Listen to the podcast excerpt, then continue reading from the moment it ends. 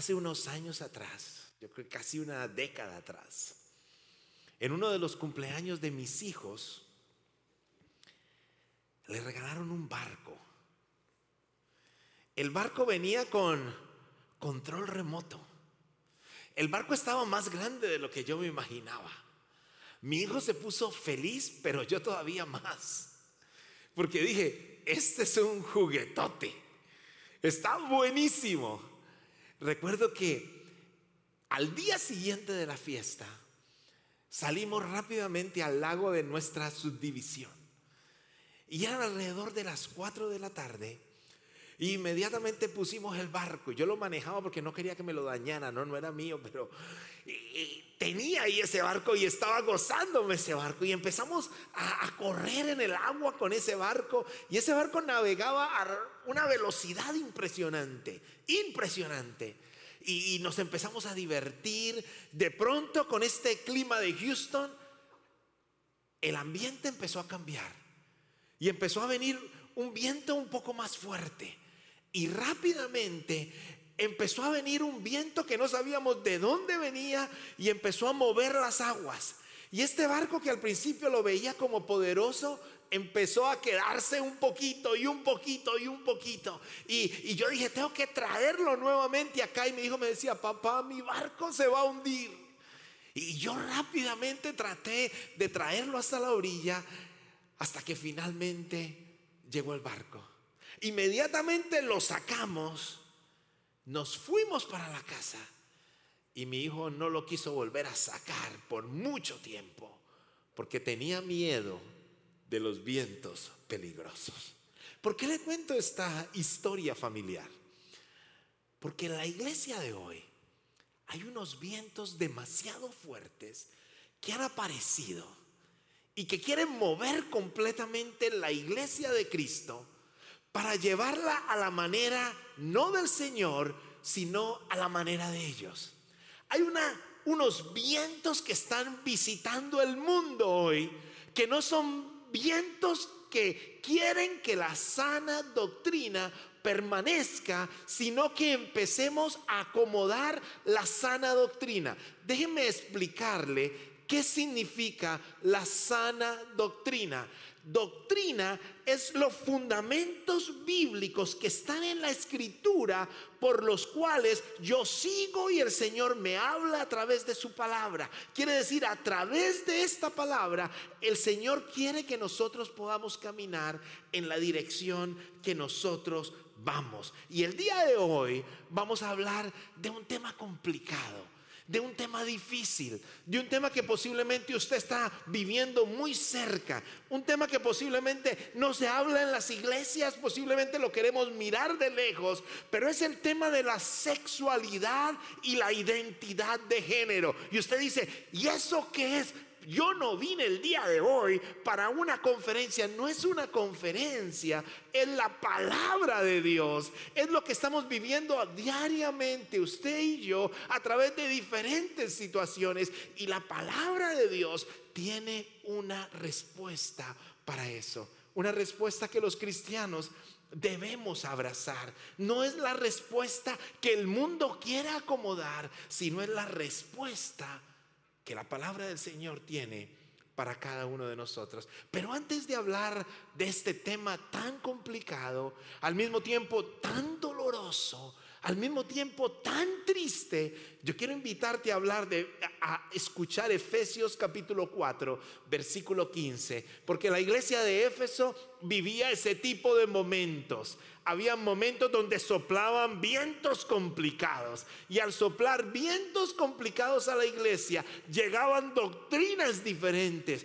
Y el apóstol Pablo, estando en condiciones complicadas, le escribe a la iglesia de Éfeso y escuche lo que le dice a la iglesia de Éfeso en Efesios capítulo 4, versículo 14. Así ya no seremos niños, zarandeados por las olas y llevados de aquí para allá por todo viento de enseñanza y por la, la astucia y los artificios de quienes emplean las artimañas engañosas. Más bien, al vivir la verdad con amor, ¿Quiere repetir conmigo estas dos palabras? Verdad con amor. Diga, verdad con amor. Porque aquí está la esencia del mensaje el día de hoy. O sea que vamos a hablar de este tema con la verdad en amor. Y dice, más bien al vivir la verdad con amor, creceremos hasta ser en todo como aquel que es la cabeza, es decir, Cristo. En el año de junio del 2015, la Corte Suprema de este país aprobó el matrimonio homosexual. Muchas personas se quedaron calladas. Muchas personas ah, dijeron, está bien. Muchos otros dijeron, el mundo está cambiando. Algunas personas se rieron. Algunas iglesias protestaron. Otros no dijeron nada. Pero ¿qué dice la escritura acerca de la sexualidad humana? ¿Sabe que la sexualidad es un regalo de Dios para cada uno de nosotros? E, es un regalo que viene con cantidad de elementos. Dice que la sexualidad humana abarca todos los aspectos relativos al sexo biológico, a la reproducción, a la orientación sexual, al erotismo, a la intimidad, al placer, al género. Por ende, se expresa más allá de la reproducción de la especie, pues además de ayudar a crear descendencia, también cumple, escuche esto, funciones afectivas. Esa es la sexualidad. Y cuando lo miramos a través del Señor, nos damos cuenta que el Señor no la regaló, no la puso en nosotros. Pero cuando la puso, Él explicó algunos elementos que esa sexualidad debe tener y unos parámetros en los cuales nosotros debemos vivir. El día de hoy vamos a hablar tres aspectos acerca de qué dice la Biblia acerca de la homosexualidad. Y vamos a caminar un poquito con ese término, vamos a entenderlo un poquito más adelante. Recuerde que la homosexualidad es, es la relación de afecto que hay entre personas del mismo sexo. Y, miremos qué dice la Biblia referente a esta parte. Es interesante porque antes se enfocaba solamente en los hombres, pero la palabra es mucho más amplia y caben tanto hombres como mujeres. Pero para poder entender este tema, tenemos que partir de una verdad. Y es el primer elemento que vamos a abrir hoy. Desde el principio, Dios solamente creó el varón y la hembra. El hombre y la mujer. Génesis capítulo 1, versículo 27 dice, y Dios creó al ser humano a su imagen. Ahora, nos dio el honor de ser creados aquí, a su imagen. Lo creó a imagen de Dios y empezando la escritura, dice, varón y hembra los creó, mujer, hombre y mujer los creó. Es el comienzo de todo. Ahora, ¿cuántos géneros crea? El género masculino y el género femenino. Es interesante que hoy se hablan de muchos géneros. Eh, eh, hay un artículo en el New York Times que se refiere a decenas de géneros, a la degradación de entre el hombre y la mujer y lo que ocurre en los diferentes elementos y hablan de cinco sexos o hablan de cualquier cantidad de géneros en combinación de los dos. Pero cuando vamos a la escritura nos damos cuenta que el Señor dice que todo parte y debe mantenerse en lo que es el hombre y la mujer. Ahora, Génesis 2.18 dice, luego Dios el Señor dijo, no es bueno que el hombre esté solo. Voy a hacerle una ayuda adecuada. Otra versión dice, voy a hacerle una ayuda idónea. Esa ayuda idónea significa que un complemento. Quiere decir, el hombre estaba incompleto y si hacía una mujer y la dejaba en otro lado, también estaba incompleta. Cuando dice voy a crear a la mujer, crea ayuda idónea, quiere decir complemento, para que uno esté completo y la otra esté completa. Es, es el concepto bíblico. Y dice, voy a creer, voy a crear ese, ese complemento para ellos. Y los bendijo, dice la palabra, en Génesis 1.28. Ah, no, perdón. No quiero saltarme este versículo porque es, es, muy importante. Dice, el cual exclamó, versículo 23, esta sí es hueso de mis huesos y carne de mi carne, se llamará mujer, porque del hombre fue sacada. Ahora el versículo 24 nos da la claridad de para qué los creó hombre y mujer. Y mire lo que dice, por eso el hombre dejará a su padre y a su madre y se unirá a su mujer y los dos se funden en un solo ser. El complemento se funden en un solo ser. Ahora, el hombre estaba solo. Si el problema era de compañía, el Señor hubiera podido crear otro hombre. El punto era que estaba incompleto. Entonces crea una mujer. Y miren lo interesante. La raza humana tiene el concepto de querer, wow, irnos por el camino inadecuado. Queremos irnos por el. Ahora, ¿Qué está pasando en estos tiempos? El concepto de la familia heterosexual. Escucha esta palabra. Heterosexual. Heterosexual significa dos sexos, hombre y mujer. Homosexual significa mismo sexo. Entonces, una relación heterosexual y una familia heterosexual es lo que la palabra del Señor nos dice. Después dice, dejará al hombre a su padre y a su madre y se unirá a su mujer y los dos serán una sola carne. Y ahí se ejecutó el primer matrimonio en el jardín del Edén cuando el Señor dijo, dejará el hombre a su padre y a su madre y se unirá a su mujer. Y los dos serán una sola carne. Cuando dice ese concepto, lo que está diciendo es, ahí, esta es una familia heterosexual. Ahora, hay un término que es el término de homosexual. Y la homosexualidad es el término utilizado para referirse a las relaciones sentimentales y físicas entre el mismo sexo. Eso es la homosexualidad. Pero cuando vemos el modelo de la familia que el Señor nos dejó para que nos vaya bien, para cumplir su voluntad, es una familia heterosexual. Heterosexual. Levíticos 18, 22, solamente empezando los primeros cuatro libros de la escritura.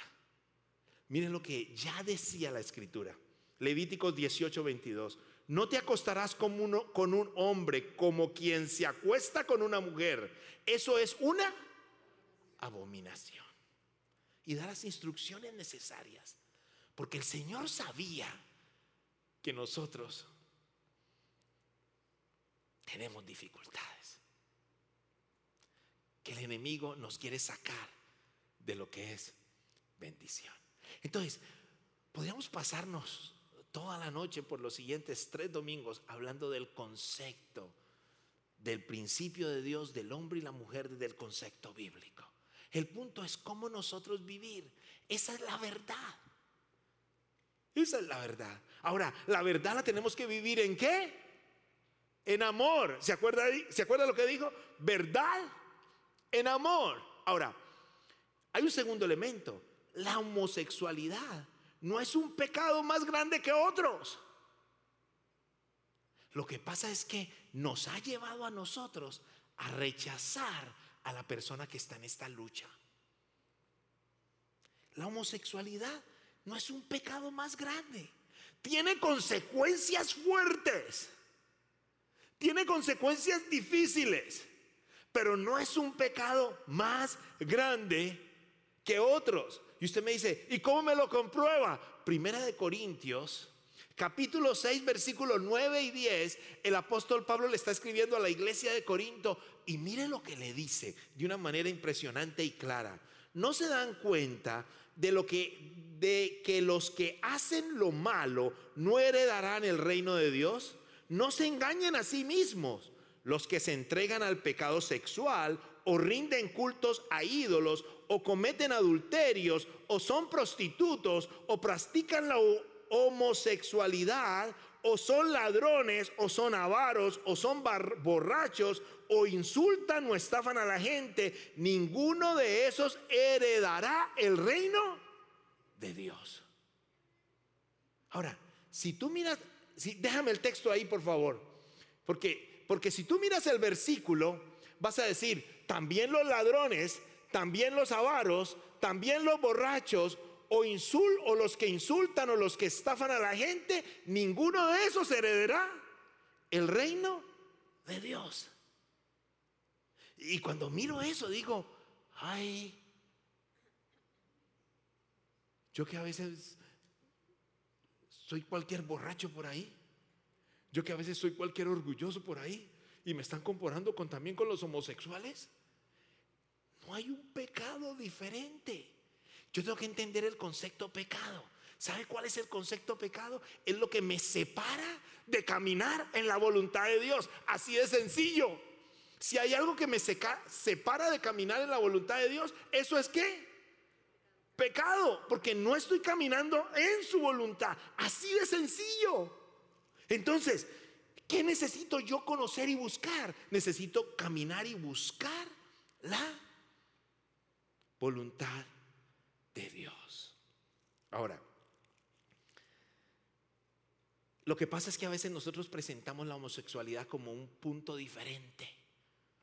A veces nosotros presentamos la homosexualidad diferente a como la Biblia lo expone. Entonces, wow, nos asusta. O, o mejor sacamos a la persona, expulsamos a la persona, criticamos a la persona. Y me da mucho dolor porque como iglesia hemos maltratado a la persona en diferentes momentos que han vivido eso, en vez de ir a la persona y ayudar a la persona.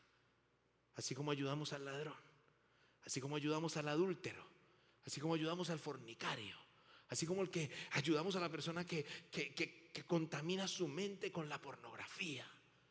De la misma manera, el Señor está diciendo, Mira lo que están viviendo de esa manera. Ahora, para yo poder mirar las cosas de esa manera, tengo que darme cuenta que yo soy el peor pecador. Porque los problemas que nosotros tenemos ahora es que nosotros nos creemos jueces. Y el único juez es nuestro Padre Celestial. ¿El Señor nos dijo a nosotros que fuéramos jueces? No. ¿Que fuéramos abogados defensores? No que fuéramos fiscales, no. ¿Qué nos dijo? Vayan y sean testigos y cuenten las maravillas que han visto. Pero nos gusta convertirnos en qué? En jueces. Y siempre que nos convertimos en jueces, rechazamos a la persona pecadora sin recordar que nosotros también somos pecadores. Ahora, escuchen lo que dice Primera de Timoteo, capítulo 1, versículo 15. La siguiente declaración es digno de confianza y todos deberían aceptarla. Cristo Jesús vino al mundo para salvar a los pecadores, de los cuales yo soy el peor de todos. Lo está diciendo ni más ni menos que el apóstol. Si el apóstol Pablo dice eso, ¿qué seremos nosotros? No, si Él lo dice de esa manera. Estamos equivocados cuando asumimos que es difícil para las personas del LGBT llegar al cielo. Eso lo decía el pastor G.D. Green. Decía, estamos equivocados si asumimos que es difícil para las personas del LGTB llegar al cielo. Déjeme decirlo y usted de pronto se va a asustar por la manera que se lo voy a decir, pero quiero que lo entienda. la homosexualidad no te envía al infierno, porque la heterosexualidad no te lleva al cielo. Uy, todo el mundo quedó callado. Se lo voy a repetir nuevamente. La homosexualidad, la homosexualidad no te lleva al infierno, porque la heterosexualidad no te lleva al cielo. Lo que me lleva a mí al cielo, tanto a la persona heterosexual como a la homosexual, es que reciban a Cristo como su único y personal Salvador. Y ese Cristo cuando lo pongo rey de mi vida, romperá cualquier cadena de homosexualidad, cualquier cadena de adulterio. Y ahí yo puedo llegar verdaderamente al cielo. Pero a veces acusamos de la manera equivocada. ¿Y el heterosexual cómo está viviendo? Yo no estoy defendiendo el homosexualismo hoy. Le estoy diciendo, miremoslo de la mejor manera. Ahora, ¿cuál es el problema de este pecado? El problema de este pecado es que está de moda. Está de moda. Usted abre el TikTok, tiene TikTok. Ay, ya, todo, el que se ríe es porque tiene un TikTokcito por ahí metido. ¿Ah? Bueno, y ahí pasa eso. Usted abre su Facebook y ahí pasa eso. Abre su Instagram, ahí pasa eso. Usted recibe de un lado, recibe del otro. Los chicos van a la escuela y las chicas están caminando pegadas con las manos juntas y dándose besos y haciendo cualquier cantidad de cosas. Está de moda. Y ese es el peligro. El peligro es que son vientos que han llegado completamente armados y preparados. ¿Sabe para qué? Han llegado preparados para desviar a nosotros o a nuestros hijos de la voluntad del Señor. O a nuestros nietos de la voluntad del Señor. Están las películas, todas las películas tienen una persona homosexual ahora. Están las novelas, todas las novelas ya presentan a una persona homosexual como una persona normal. Están en las propagandas. Ya es toda una campaña para tratar de poner en la mente de los demás que todo está bien. Ya los chicos nuestros dicen, pero que está bien, que sean felices. Están cambiando completamente su manera de pensar. Ahora, hay algo que se llama la disforia de género. Disforia de género. ¿Sabe qué es la disforia? La disforia es un término clínico usado para el malestar o la insatisfacción. Eso es la disforia. Y la disforia de género es una sensación de identidad emocional y psicológica que coincide con el sexo biológico con el que se nace. Quiere decir, como que me siento incómodo en el cuerpo en que estoy. Como que necesito otra cosa. Ahora, hay una disforia de género de aparición temprana. Esa aparece en los niños entre los 2 y los 4 años. Y es cuando los niños están como a veces como, como definiendo que si soy niño o soy niña. Y, y pasa con un porcentaje de niños, pero un porcentaje muy pequeño de ellos no soluciona su problema. Y se queda en esa línea, pero es muy bajo el porcentaje. Y hay una disforia que se llama la disforia de aparición rápida. Y esa es la que está apareciendo ahora. Es alguna persona que dice, ay no mamá, ya como que no quiero ser más niña, ya no tengo novio, tengo novia. Y, hermanos, he, tenido muchísimas historias de esas. Es algo que apareció en un momento a otro. Es algo que eh, completamente la cultura se metió en el corazón. Es como que yo tengo esa necesidad. Es que como que ya no me siento bien con ellos, sino mejor con ellas. O ya no me siento bien con ellas, sino mejor con ellos. Y entonces me abro completamente a algo impresionante. Y lo peor es que está creciendo más en las mujeres que en los hombres, según las estadísticas que está pasando. Ahora, hay que tener muchísimo cuidado. ¿Por qué? Porque esta disforia de género de aparición rápida ataca principalmente a los chicos o adolescentes que están con baja autoestima, que están con ansiedad, que están con depresión, que están con soledad o falta de identidad, que están con trastornos de alimenticios, que están con desórdenes de personalidad, que están con traumas de género, con trauma sexual, ataca principalmente a ese tipo de chicos. A ese tipo de chicos. Ahora, ya no está atacando solamente a esos chicos, a unos chicotes grandotes también de 40.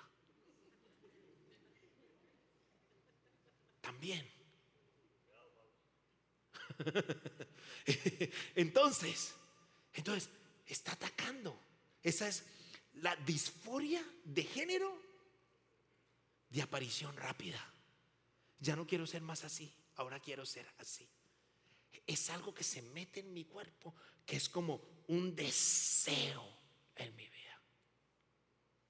Y entonces todo está bien porque yo necesito que la corte me apruebe esto porque yo ya yo ya no me siento bien acá. Déjeme decirle, como hombre, yo tengo una esposa maravillosa de casi 25 años de matrimonio. Si yo no cuido mi mente y mi corazón, yo voy a querer buscar otra persona y buscar otra persona. Y después de pronto voy a poder decirle al gobierno lo mismo que están diciendo ellos. Es que necesito sentirme mejor, es que me siento oprimido solamente con una esposa, yo necesito tener tres. Ahí van a haber dos problemas. Número uno, creo que mi esposa me va a pegar un zapatazo por la ilustración. Y número dos,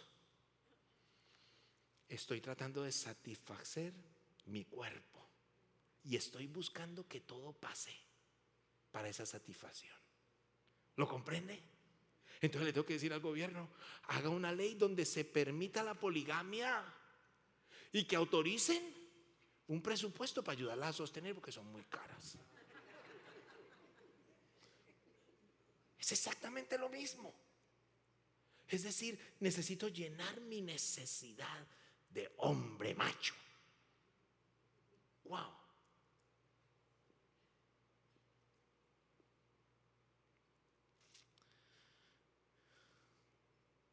Es, es impresionante cómo el enemigo quiere comer y dañar completamente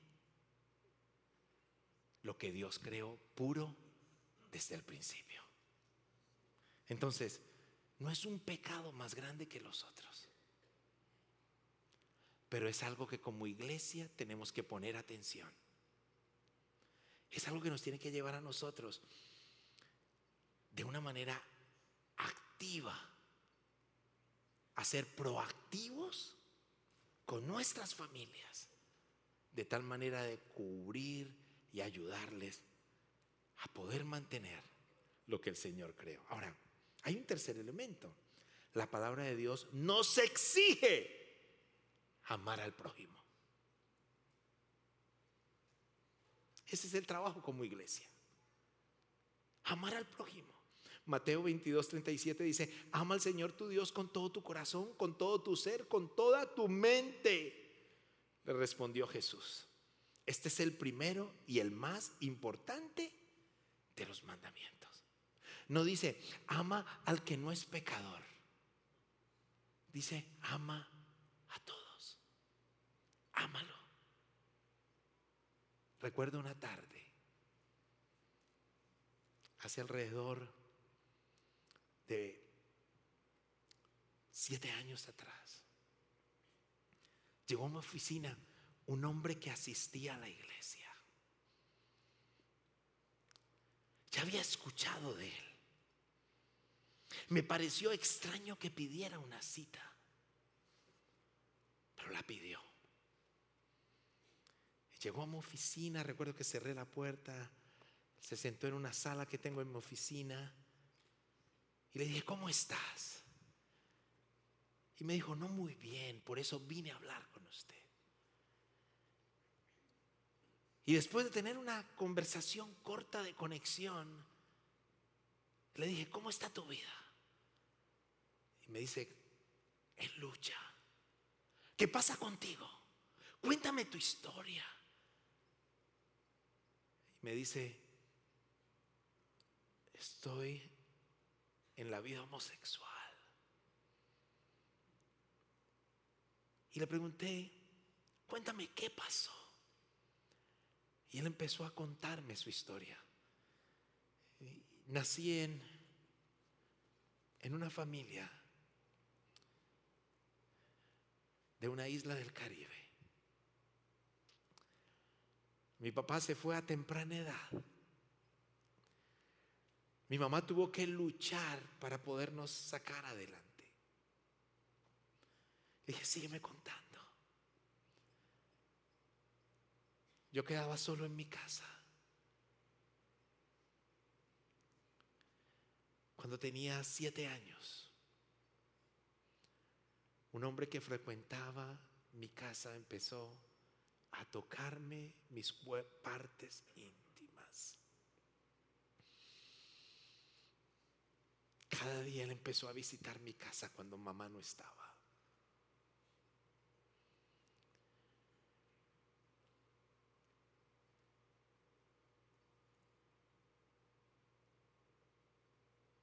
Y le decía, ¿y qué pasó? Pez tras pez. Estuvo visitándome en ese lugar. Siempre me amenazó de que no podía decir nada. Siempre me regalaba algo que yo no tenía.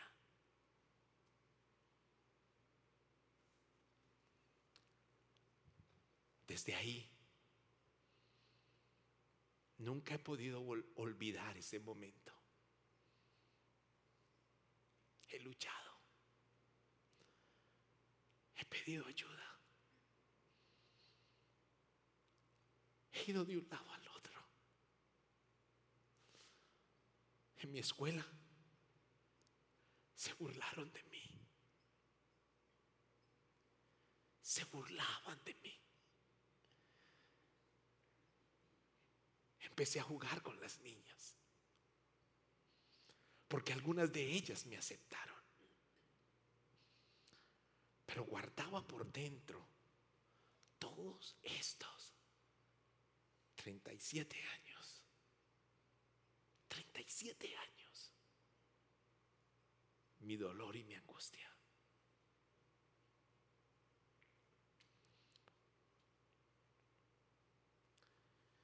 Sabe que las lágrimas empezaron a salir de mis ojos.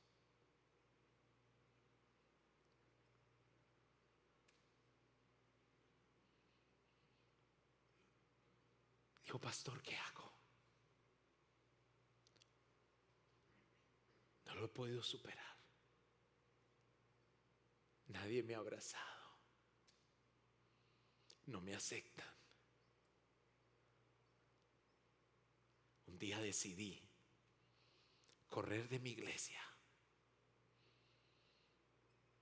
correr de mi familia e ir a una comunidad que me aceptó. Yo sé que no está bien, pero estoy solo. Cuando me dijo esas palabras, recuerdo que me cambié de la silla y me fui a, a su lado. Y le dije, me estás dando una lección impresionante. Perdónanos si te hemos separado. Perdónanos si como iglesia te hemos rechazado. Perdónanos si no hemos preparado algo para poderte ayudar. Y después le dije, yo quiero recordarte que hay un Dios que te formó y que te hizo y que tiene el valor y la fuerza y el poder para sacarte de donde estás. Y empezamos a orar. y empezamos a levantar o empezamos a, a orar juntos y yo empecé a creer que lo que el Señor iba a hacer en su vida iba a ser algo transformador. Lloramos juntos, nos abrazamos juntos. Cuando ya se iba, le dije, me has enseñado la lección más grande. Gracias por venir. Y yo inmediatamente pensé en toda la iglesia. Y dije, ¿cuántos habremos rechazado? ¿Cuántos?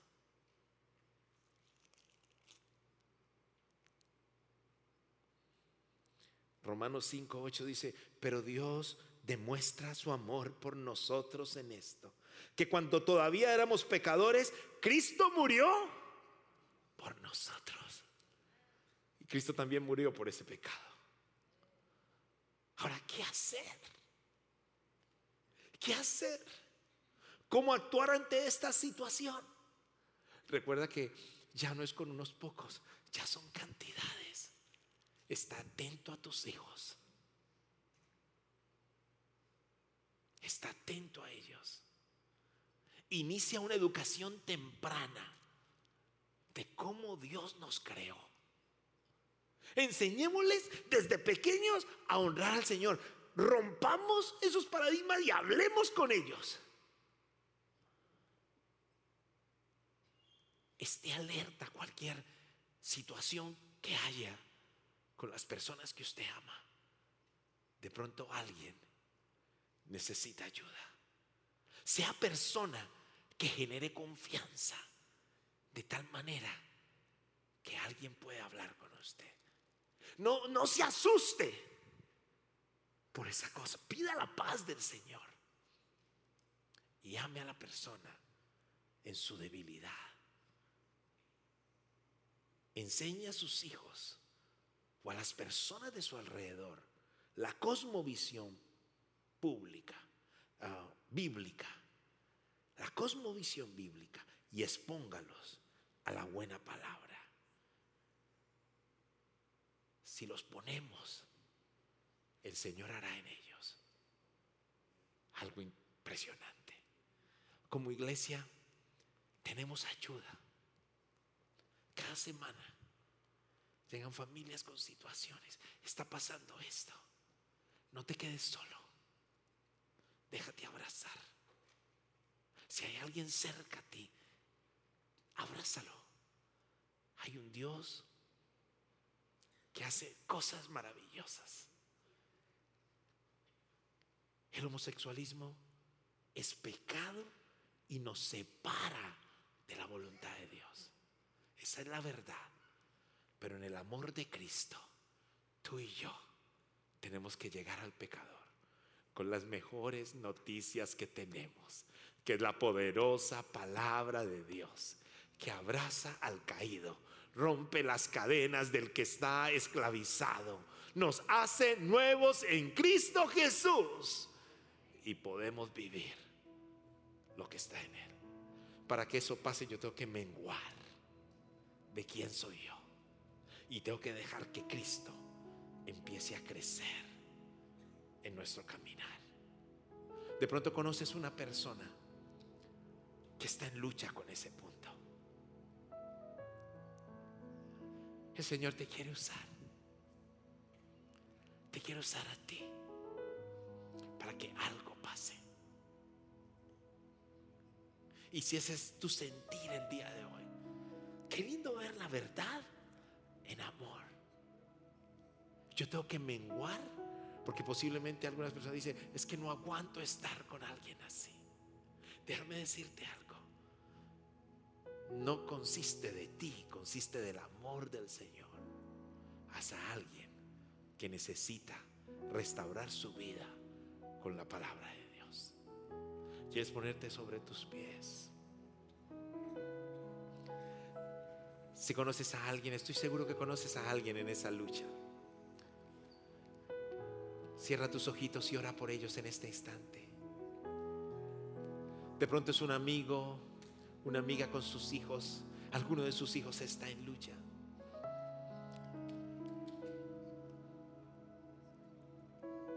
Levántalo en oración. Levántala en oración. De pronto es alguien en tu casa. Hay padres que han echado a sus hijos. Nunca podrás llegar a ellos cuando están fuera, pero podrás llegar a ellos cuando están cerca de ti, amándolos a pesar de su pecado, restaurándolos, porque creen y tienen un valor gigante para ti. Francis, le cantamos al rey. Gracias por participar del servicio a través del Internet.